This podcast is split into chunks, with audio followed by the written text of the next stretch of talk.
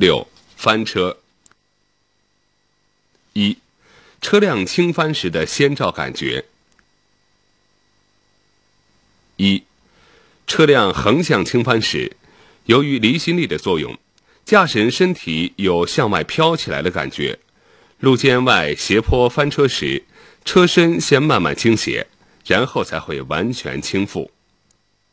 二、纵向倾翻时，车辆先前倾或后倾，驾驶人会有车头下沉或车尾翘起的感觉，然后才会倾翻。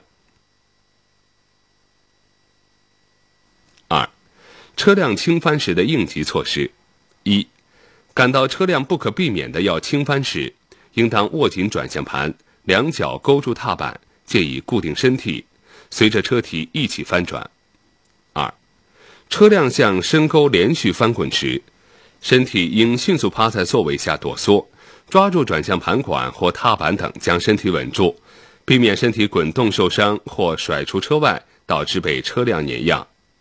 三、缓慢倾翻时，可抓住时机跳出车厢。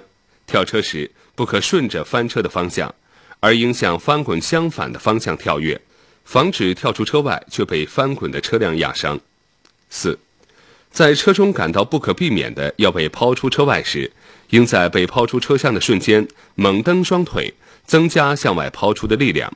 落地时，力争双手抱头，顺势向惯性力的方向多滚动一段距离，以便增大离开危险区的距离，躲开车体。五、车辆已倾翻或半倾翻时，应迅速熄火，及时卸下蓄电池，放进油箱内的燃油，用容器装好，以防引起火灾，然后设法将车身放正。六、车辆半倾翻时，可利用木杠撬台。